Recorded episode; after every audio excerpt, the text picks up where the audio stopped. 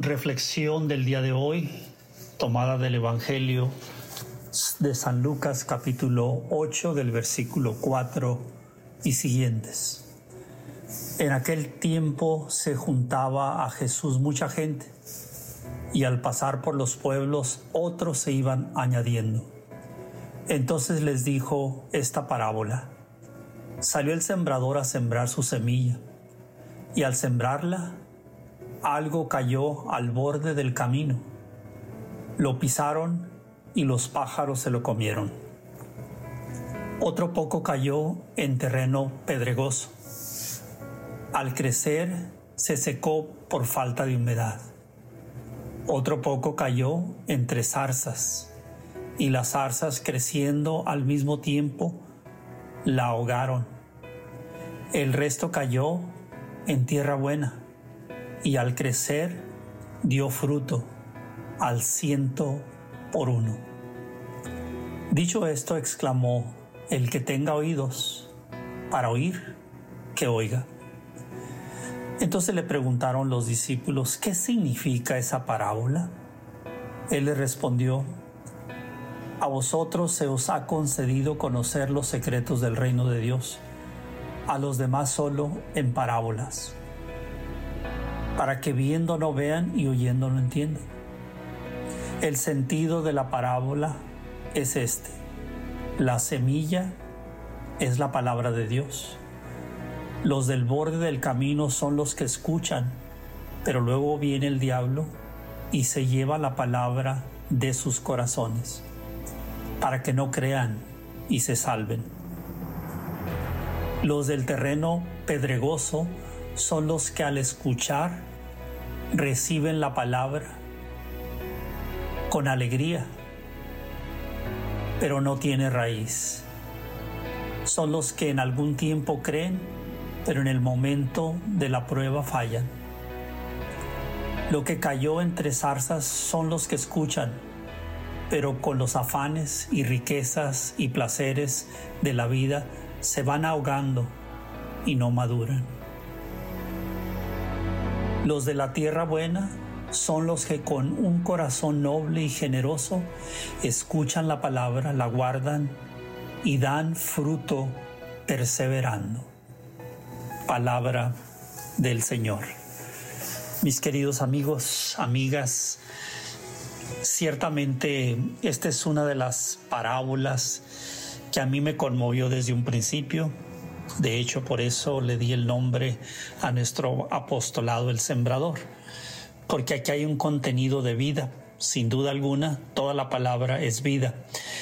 Pero para nosotros como seres humanos a veces limitados en entender muchas cosas, muchos misterios, pues aquí es una forma muy precisa, muy fácil de entender en la forma que nos presenta Jesús lo que es el reino de los cielos y quienes acogen la buena noticia porque desean encontrar la vida y la salvación. Aquí Jesús presenta cuatro campos, cuatro lugares donde cae la semilla. Que después de que le preguntan a Jesús qué significa esta parábola, Jesús describe lo que significa esta semilla en estos cuatro diferentes lugares. Y ciertamente esto se convierte en cuatro diferentes grupos que pasan por lo mismo.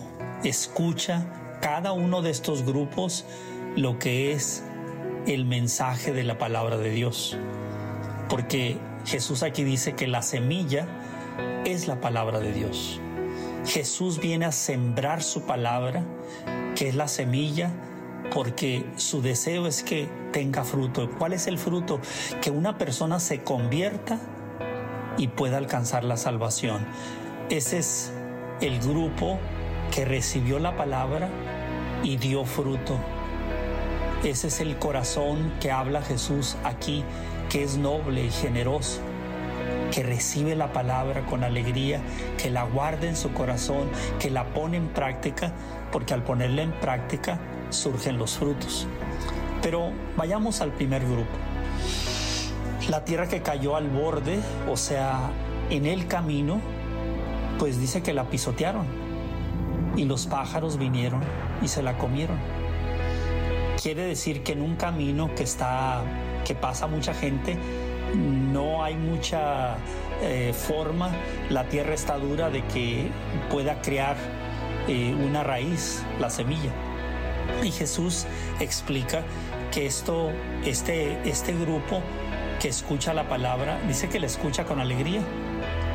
Pero, ¿qué sucede? Viene el enemigo y se la roba del corazón.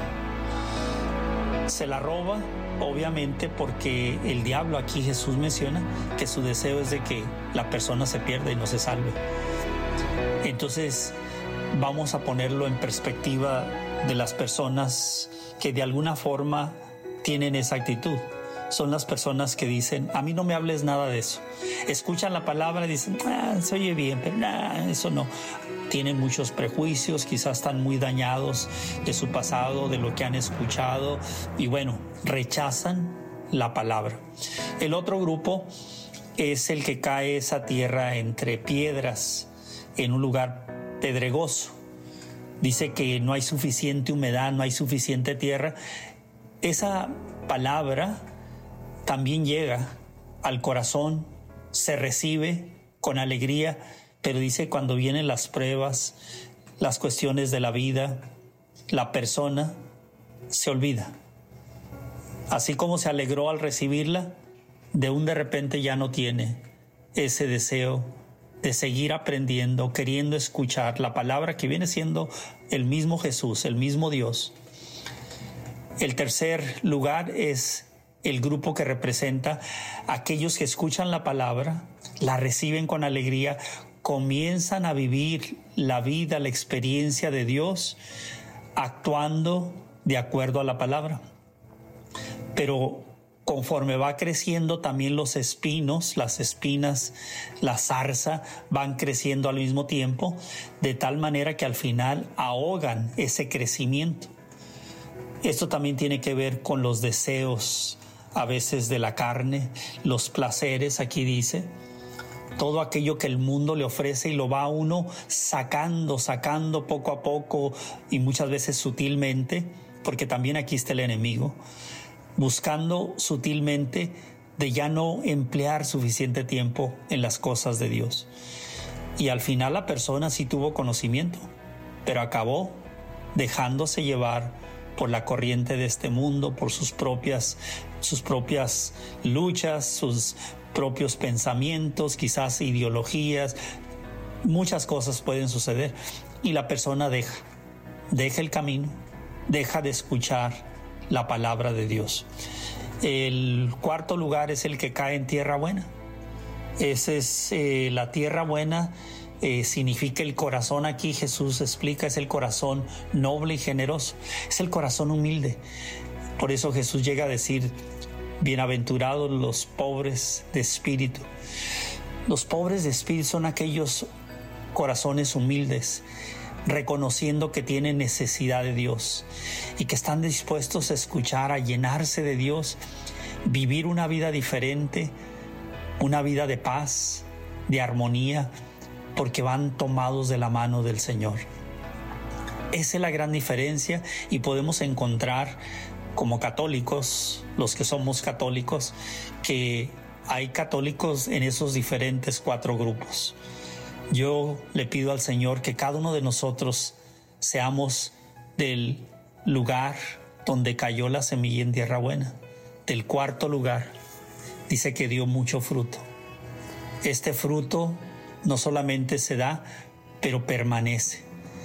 Que hoy el Señor Jesús nos abra los oídos, nos abra el corazón y que seamos humildes en reconocer que necesitamos dejar que Jesús siembre su palabra en nuestro corazón y que podamos ser valientes, que con la ayuda del Espíritu Santo podamos vencer las luchas, las pruebas, las tentaciones, para poder llegar a dar fruto y que ese fruto permanezca.